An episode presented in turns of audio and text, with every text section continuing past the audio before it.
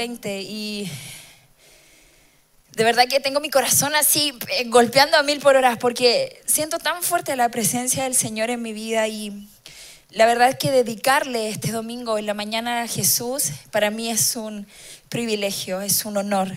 Y quiero darle las gracias a mis pastores por la confianza, por el amor, por siempre desafiarme e impulsarme a más. La verdad es que si Dios no lo usara a ellos, yo quizás dónde estaría. Así que gracias, gracias por todo. Toma por favor tu lugar y cierra tus ojos. Vamos a entrar en un momento de oración. Padre, te damos gracias por este nuevo día que nos permites vivir. Gracias por este tiempo que compartiremos.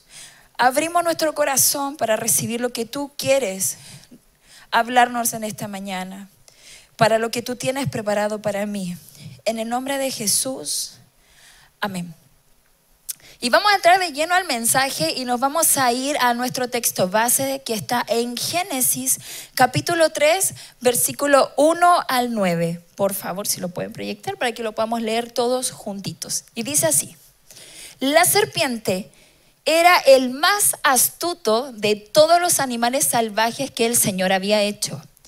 Cierto día le preguntó a la mujer, ¿de verdad Dios les dijo que no deben comer del fruto de ninguno de los árboles del huerto? Claro que podemos comer del fruto de los árboles del huerto, contestó la mujer. Es solo del fruto del árbol que está en medio del huerto que no se nos permite comer. Dios dijo, no deben comerlo, ni siquiera tocarlo. Si lo hacen, morirán. No morirán, respondió la serpiente a la mujer. Dios sabe que en cuanto coman del fruto, se les abrirán los ojos y serán como Dios, con el conocimiento del bien y del mal. La mujer quedó convencida, vio que el árbol era hermoso y su fruto parecía delicioso, y quiso la sabiduría que le daría, así que tomó del fruto y lo comió. Después le dio un poco a su esposo que estaba con ella y él también comió. En ese momento se les abrieron los ojos y de pronto sintieron vergüenza por su desnudez. Entonces cogieron hoja, cosieron hojas de higuera para cubrirse. Cuando soplaba la brisa fresca de la tarde, el hombre y su esposa oyeron al Señor Dios caminando por el huerto, así que se escondieron del Señor Dios entre los árboles. Entonces el Señor Dios los llamó, al hombre diciendo, ¿dónde estás? ¿Sabe que me llama la atención la estrategia que utiliza el enemigo en el versículo 5 cuando les dice, Dios sabe que en cuanto compran del fruto se les abrirán los ojos y serán como Dios. Y se les abrirán los ojos del conocimiento del bien y el mal. Lo que el enemigo intentaba hacer era cambiar la imagen que Adán y Eva tenían de Dios. Lo que él quería cambiar era el corazón y el carácter que Dios tenía con ellos. Y lo llenó de signos de interrogación. ¿Sabes que esa estrategia es tan antigua del enemigo? Imagínate que viene desde los tiempos de Adán y Eva y hoy día que estamos en el 2020, todavía hace lo mismo. Todavía hace lo mismo. Es súper poco inteligente. Y sabes que a pesar de nosotros conocer la estrategia antigua que utiliza el enemigo, aún así caemos. ¿Y cómo caemos? Cuando estamos en momentos de crisis, cuando estamos en momentos de enfermedad, de angustia, de algún problema, el enemigo siempre nos llena de signos de interrogación. Y a pesar de que nos pone tantas preguntas y nosotros conocemos las respuestas porque somos hijos de Dios, aún así logra desencajarnos. La otra estrategia que usa el enemigo está en el versículo 6 cuando les dice, la mujer quedó convencida y vio que el árbol era hermoso y su fruto parecía delicioso. El enemigo logró que Eva pusiera atención a la única cosa que Dios les dijo que no podían hacer. Tenían un millón de árboles y el enemigo logró que pusiera la atención solo a ese árbol. Muchas veces cuando nosotros estamos en esos momentos de crisis que yo te mencionaba, le ponemos atención a la única cosa que le estamos pidiendo a Dios y que Él no nos responde. Tenemos todo el resto. Dios ha sido fiel con todo el resto, pero me falta una sola cosa. Y nos enfocamos en eso. Y nos olvidamos de que el día a día nos da vida, nos da salud, nos da sustento, pero no me ha dado lo que yo le estoy pidiendo. Pero aún así no escucha lo que yo quiero para mi vida. Y pasamos por alto todo lo que Dios nos ha dado hasta hoy. En el versículo 7 dice que en ese momento se le abrieron los ojos y sintieron vergüenza. ¿Por qué? Porque se vieron desnudos. Antes de que Adán y Eva comieran de ese fruto, sus ojos estaban enfocados 100% a Dios.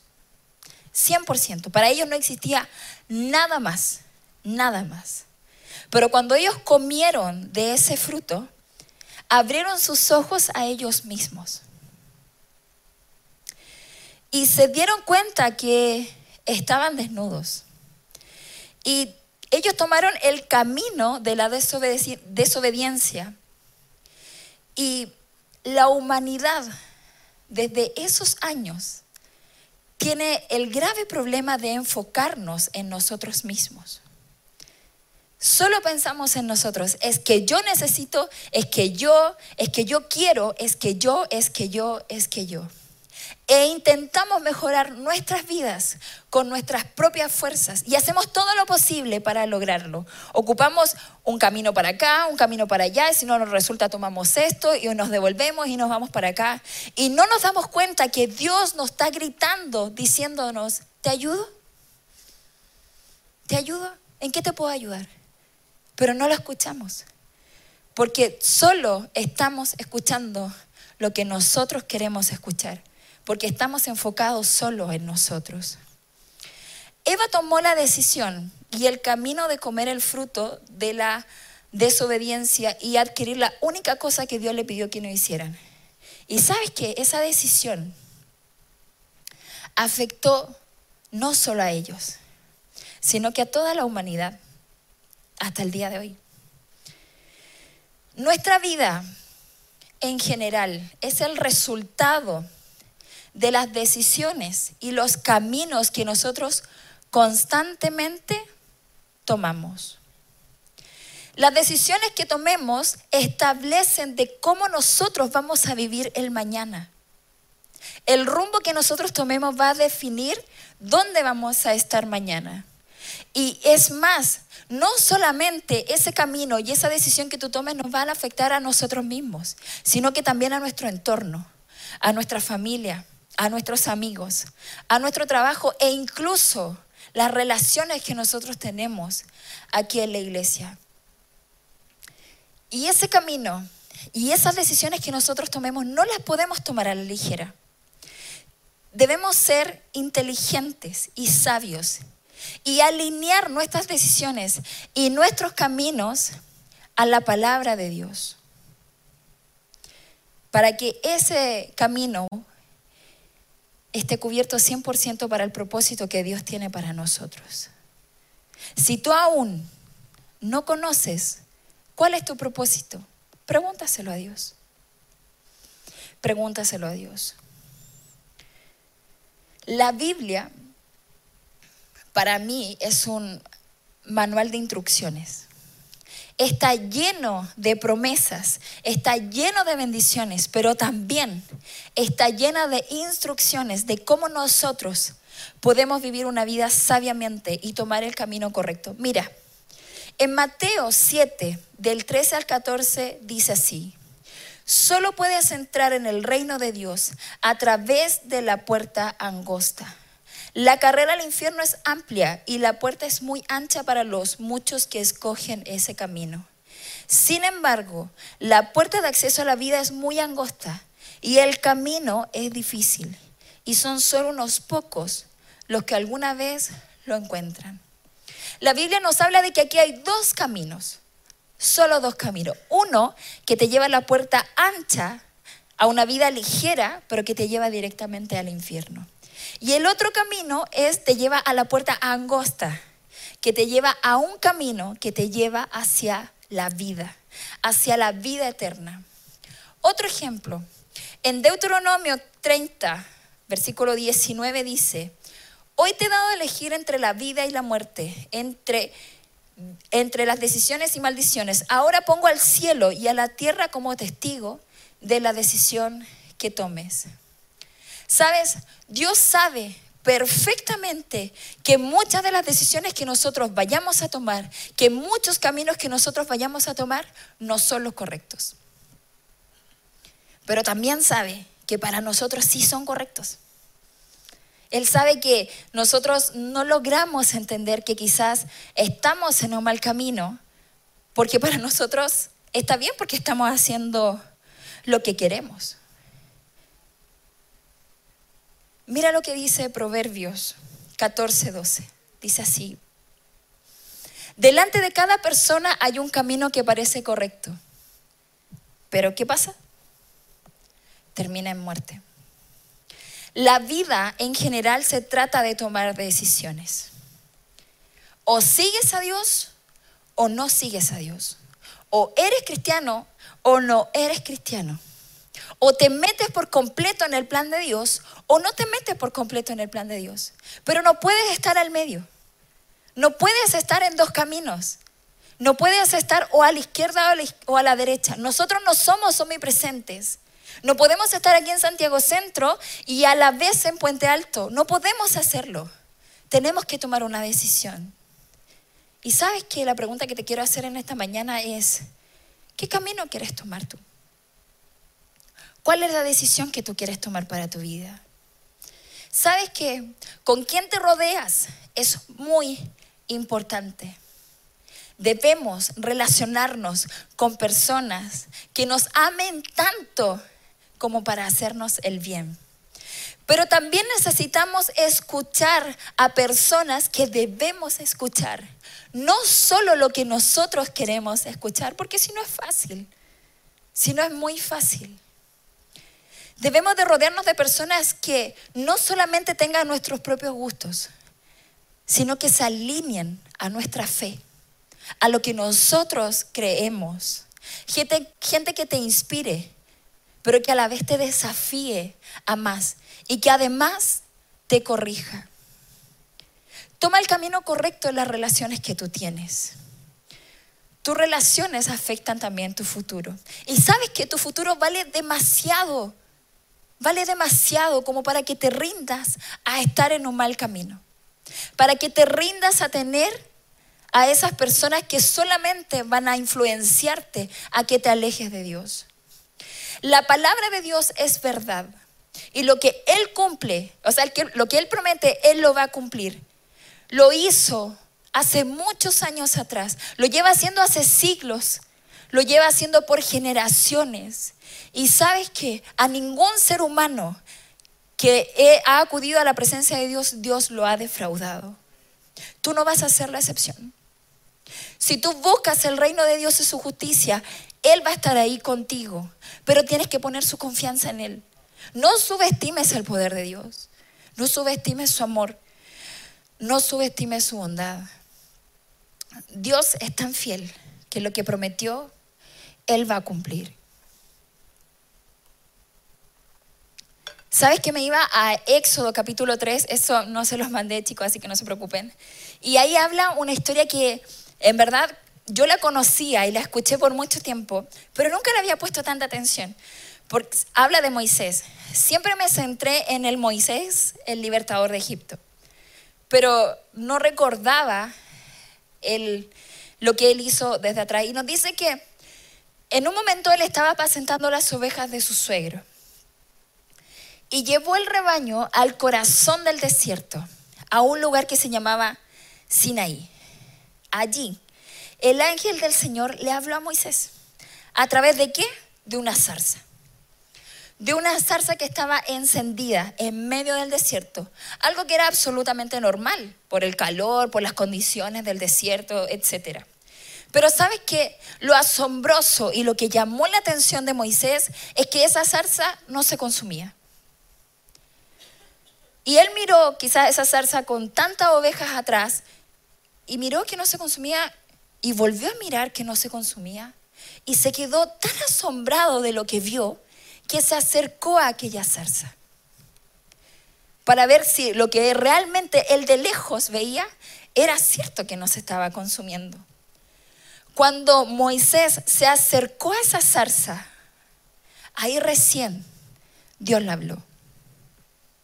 Y le dijo, Moisés, ¿y sabes qué dijo Moisés? Aquí estoy. Y le dijo, Dios dice que ve donde Faraón porque tú vas a sacar a mi pueblo de Egipto. ¿Sabes qué? Dios utilizó esa zarza en el desierto que no se consumía para llamar la atención de Moisés. Pero esa atención no fue un segundo, fueron minutos. Para darte cuenta que algo se está quemando y que no se consume, no bastan dos segundos. Tienes que poner la atención. Y cuando Dios notó que toda su atención, la atención de Moisés, estaba en aquella zarza, recién ahí Dios le habló, no antes. Él atrajo tanta su atención con algo tan curioso que estaba pasando que ahí recién Dios habló. Y, y la verdad es que yo te quiero hacer una pregunta. ¿Cuántos de los que estamos aquí tenemos WhatsApp? Yo tengo WhatsApp. ¿Cuántos de los que estamos aquí tenemos Instagram? Me encanta subir historias de mi hijo a mí. ¿Cuántos de los que tenemos, aunque suena un poco obsoleto, Facebook? Yo también tengo Facebook. YouTube. Todos tenemos YouTube. Y los que no, buscamos www.youtube.com. ¿Cuánto tiempo pasas metido en las redes sociales? A mi iPhone me manda un reporte semanal y me dice, Karen, has estado ocho horas metidas a la semana en las redes sociales. Y yo digo, wow, ¿cómo perdí tanto mi tiempo? ¿Sabes qué? Cuando pasamos tan metidos en algo que no nos aporta en nada, porque si te soy sincera, yo a veces me meto a Instagram y hago solo esto. No veo nada. ¿O no? O la historia. Las pasamos nada más. ¿Y sabes qué? Y luego nosotros tenemos la patudez de decirle a Dios, ay Señor, no te escucho. ¿Por qué no logro escuchar tu voz? Existe un mundo dentro del tuyo que solo vamos a poder escuchar cuando realmente le pongamos atención.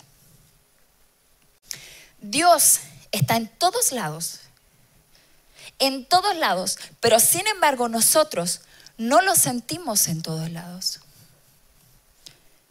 Pero ¿será que es culpa de la presencia del Señor? ¿Será que es culpa de Dios que no lo logro sentir en todos lados? ¿No será el problema que nosotros no estamos en la presencia del Señor? Mira, volvamos al Génesis 3 que leímos hace un rato.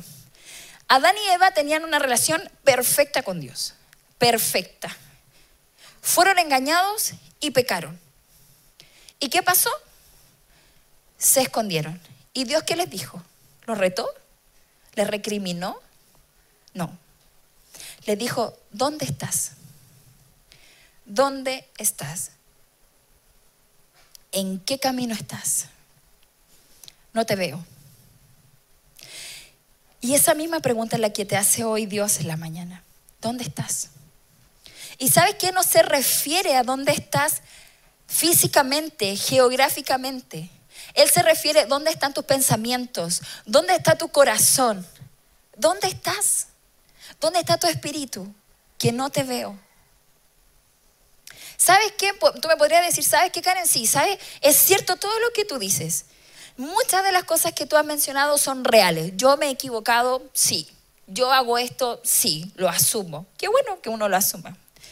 Pero sabes que siento que Dios se alejó de mí. Y el único lugar donde siento realmente la presencia del Señor es en la iglesia. Qué bonito, porque así nos congregamos, nos conocemos, nos relacionamos. Pero ¿será que solamente en la iglesia es cuando le prestas toda tu atención a Dios? En donde tus cinco sentidos están 100% conectados con lo que Dios te va a hablar. Y sabes que a veces ni siquiera somos capaces de hacerlo. Porque estamos en otro mundo. Nuestra mente, nuestro corazón está en otro lado. Y después le decimos al Señor, ay Señor, háblame. Y nosotros no nos damos el tiempo de escucharlo. Debemos detenernos, debemos hacer una pausa y decir, ok, ¿en qué camino estoy? ¿Dónde estoy? ¿Qué estoy haciendo? ¿Qué hago en mis momentos de ocio? ¿Qué estoy haciendo con lo que Dios me ha entregado? ¿Sabes qué? Si en nuestros momentos de ocio, porque de verdad que esta palabra pega así a mi corazón heavy, si en nuestros momentos de pausa, de ocio y que no tenemos nada que hacer, buscáramos de la presencia del Señor, estaríamos en otro nivel. Estaríamos en otro nivel espiritual. ¿Has escuchado esta frase que es súper común en, el libro de Apocalipsis cuando dice, el que tenga oídos para oír, oiga? ¿La han escuchado? ¿Qué significa eso? Pon atención. Pon atención. Lo que nos hace falta realmente es poner una pausa. ¿Cuántas veces ayer, ya no nos vayamos a una semana atrás, ayer, cuántas veces ayer en el día escuchaste la voz de Dios? ¿Cuántas veces ayer en el día te conectaste tu espíritu con su Espíritu Santo? ¿Cuántas veces en el día lograste hacer una oración sin que el sonido de tu celular te distrajera? ¿Lograste realmente conectarte con Dios, con su Espíritu? Es que Karen, estoy pasando un momento de crisis y no sé qué hacer. Conéctate con Dios. Haz una pausa. Deja ese camino de la crisis. Ándate al camino correcto, que es Dios y Él va a resolver todo lo otro. Recuerda, no puedes estar en dos lugares a la vez. No tenemos ese poder. Cuando nos centramos en Dios, las cosas fluyen, fluyen solas. Y te vas a dar cuenta que si tú pones una pausa y le pones atención realmente a Dios, algo va a cambiar. Algo va a cambiar. Ponte de pie, por favor, iglesia.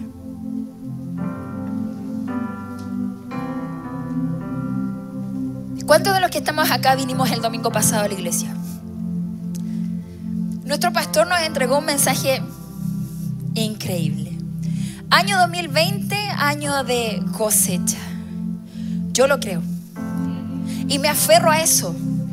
Me aferro a eso. Y quizás podríamos decir, ¿sabes qué? Yo me merezco la cosecha. Trabajé tan duro en el 2019 que me lo merezco. Obvio, si Dios es fiel, por supuesto que me merezco la recompensa de la, de la cosecha. Pero ¿sabes qué? Así como la siembra no se hace sola, la cosecha tampoco. El agricultor cuando realiza la siembra se encarga no solo de sembrar, sino que de regar y mantener esa siembra el periodo necesario para que llegue el momento de la cosecha. ¿Es así? Pero cuando viene el tiempo de cosecha, el agricultor no se queda de brazos cruzados mirando cómo la cosecha se hace sola. ¿Cuántos saben de aquí cómo se cosechan las zanahorias? Hay que estar agachados. Imagínate una siembra gigante de pura zanahoria o de sandía. Están en el. O de papas. Están en el suelo. El agricultor se esfuerza de la misma manera para obtener su cosecha de la misma manera que la que sembró.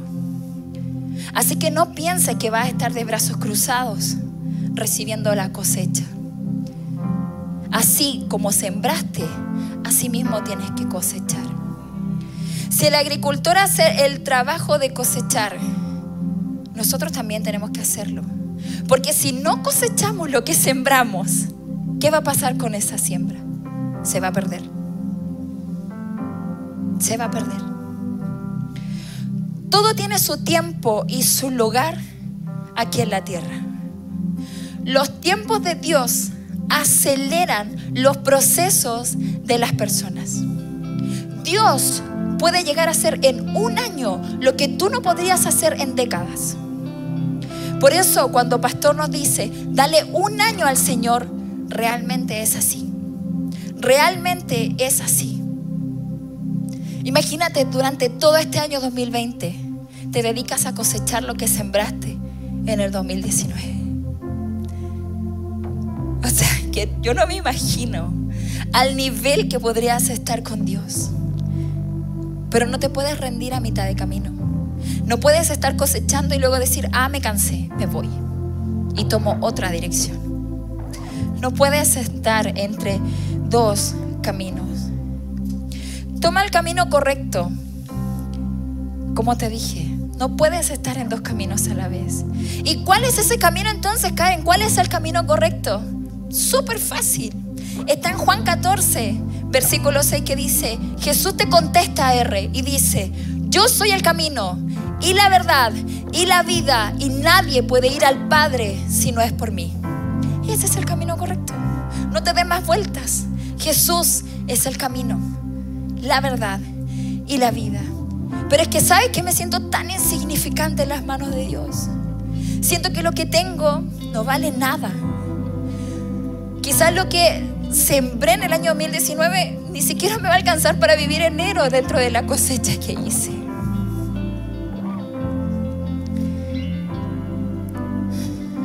Pero sabes qué? Una de las formas que nosotros tenemos para tomar el camino correcto es arrepentirnos. ¿Y sabes lo que significa el arrepentirnos? Significa cambiar de dirección. Si iba para acá, voy para acá. Esto no me conviene, así que me voy al camino correcto que es Cristo Jesús. Un simple cambio de dirección va a llevar que tu vida entre a otro nivel y a una nueva relación con Dios.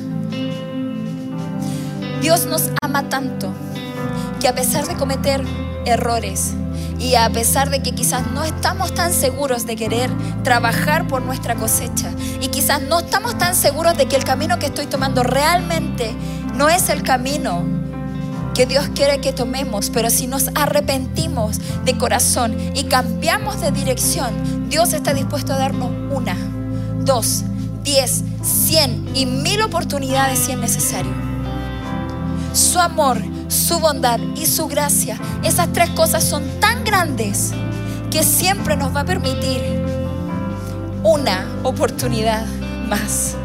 ¿Sabes que si a mitad de año tomas otro camino y en diciembre te arrepientes y vuelves al camino correcto, Dios aún así te va a dar una oportunidad? Pero es bajo tu responsabilidad.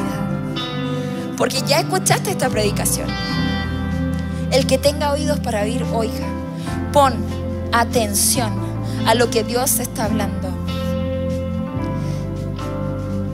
Quizás te ha dicho que no tengo nada que ofrecer.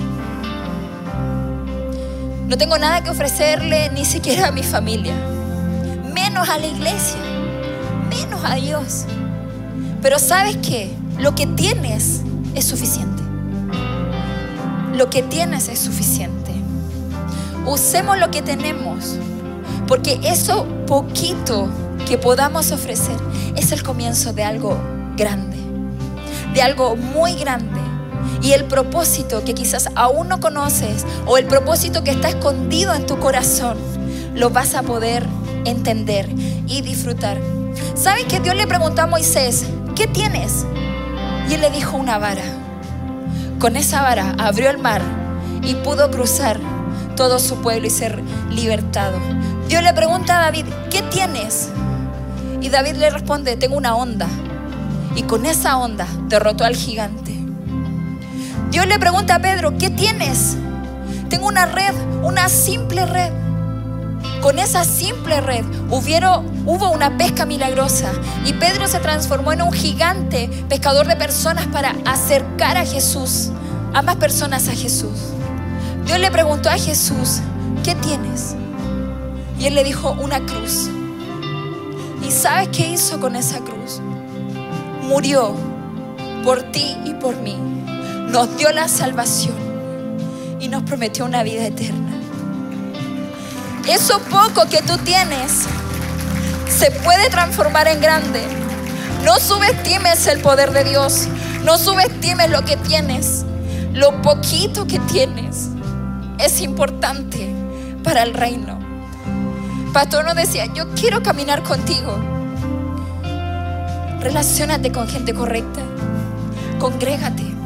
Ven los jueves. Ven los domingos. Relaciónate con la gente que te va a llevar a lo correcto para tu vida, al camino correcto. Personas que se alinean a tu fe, no solo a lo que tú quieres escuchar, personas que se alinean a tus creencias. Porque sabes que el enemigo con su estrategia añeja nos hace desviarnos del camino y tomar el camino que no nos conviene. Iglesia, hoy es el tiempo que tomemos una decisión. Ya no hay tiempo para caminos incorrectos. Salgamos de nuestra zona de confort. ¿Saben lo que hace nuestra zona de confort? Hace que nosotros nos volvamos enemigos del progreso. Hace que esa zona de confort no nos ayude a llegar al propósito que Dios tiene para nosotros. Las decisiones que tú tomes, el camino que tú tomes en base a tu zona de confort solamente te va a limitar y no te va a llevar a ver el camino correcto, que es Cristo Jesús. ¿Cuál es el camino? Jesús respondió, yo soy el camino, la verdad y la vida, y con eso nos basta. Porque si no es por Él, no podemos ir a la presencia del Padre. Y Él está preguntando, ¿dónde estás? ¿En qué te puedo ayudar? Te ayudo a tomar el camino correcto. Te ayudo a tomar el camino de no escuchar nada más que mi presencia, mi voz. Olvídate de las redes sociales. Olvídate de eso. ¿Por qué mejor no descargas la aplicación de la Biblia y te pones a leerla? Es tan sencilla la aplicación más encima porque si no podemos leerla, la podemos escuchar. Porque la tecnología nos ayuda bastante. Toma el camino, toma las decisiones que realmente te van a llevar a la vida eterna. No perdamos más tiempo. Iglesia, no hay tiempo. El mundo está cada vez peor. No hay tiempo. Así que te animo a que esa expectativa que tú tienes con Dios y eso poquito que tú tienes con Dios, entrégaselo. Y vas a ver que en este año de cosecha, trabajando muy duro, vas a terminar un 2020 a otro nivel en la presencia del Señor. ¿Sabes que a mí ya no me interesa adquirir bienes? Mi familia ya no está enfocada en lo que pudiera o no tener, porque entendí que mi ciudadanía está en el cielo. Y con eso me basta. Cierra tus ojos. Vamos a hacer dos oraciones. La primera oración vamos a dar gracias por esta palabra. Padre, te damos gracias por este momento que tú nos permites vivir. Señor, guíanos. Ayúdanos a llevar el camino que nos dirige a ti. Ayúdanos, Señor, a tomar el camino correcto. Ayúdanos a entender que con nuestras propias fuerzas no vamos a llegar a ningún lado. Te necesitamos, Jesús. Te necesitamos, Dios. Por favor, pon atención a nuestra oración, que la hacemos desde el fondo de nuestro corazón, porque necesitamos un cambio de dirección, un cambio de destino para poder llegar a tu presencia, Señor. Ayúdanos y cuando se nos olvide, por favor, necesitamos escuchar tu voz audible, que la podamos entender y escuchar y recibir todo lo que tú quieres para nosotros. Nos comprometemos a trabajar muy duro para lo que tú tienes para nosotros en esta cosecha 2020. Perdónanos, Señor. Vamos a cambiar de dirección y vamos a tomar el camino correcto. Entendemos que no podemos estar en dos lugares, en dos caminos. Y vamos a trabajar y vamos a luchar contra las voces que nos entregue el enemigo para solamente llegar a ti. En el nombre de Jesús. Amén. Mantén tus ojos cerrados, por favor. Si hay alguien en esta mañana que no conoce al Señor, que no conoce a Jesús, o que sí lo conoce, pero no ha tomado la decisión de aceptar a Jesús en su vida, y no ha tomado la decisión de decir, Jesús, yo quiero caminar contigo, esta es la oportunidad. Si tú quieres aceptar a Jesucristo en tu vida, por favor, no te voy a pedir que pases adelante, no te voy a pedir nada más que levantes tu mano para poder tener el honor de orar por ti y poder ayudarte a acercar tu vida a Jesús. Puedes levantar tu mano bien alto, nadie te está viendo. Veo tu mano. Veo tu mano. Veo tu mano. ¿Qué te parece si ayudamos a nuestros amigos en esta oración para que ellos puedan aceptar a Jesús en, en su vida? Padre, en el nombre de Jesús, te damos gracias por este momento. Gracias por la palabra que tú nos entregaste. Señor, te recibo en mi vida como mi único y suficiente Salvador. Te recibo, Señor, en mi vida para que tú transformes mi corazón y me guíes al camino correcto. Señor, inscribe mi nombre en el libro de la vida para que algún día pueda verte cara a cara y darte las gracias por tu amor. En el nombre de Jesús. Amén. Dale un aplauso al Señor.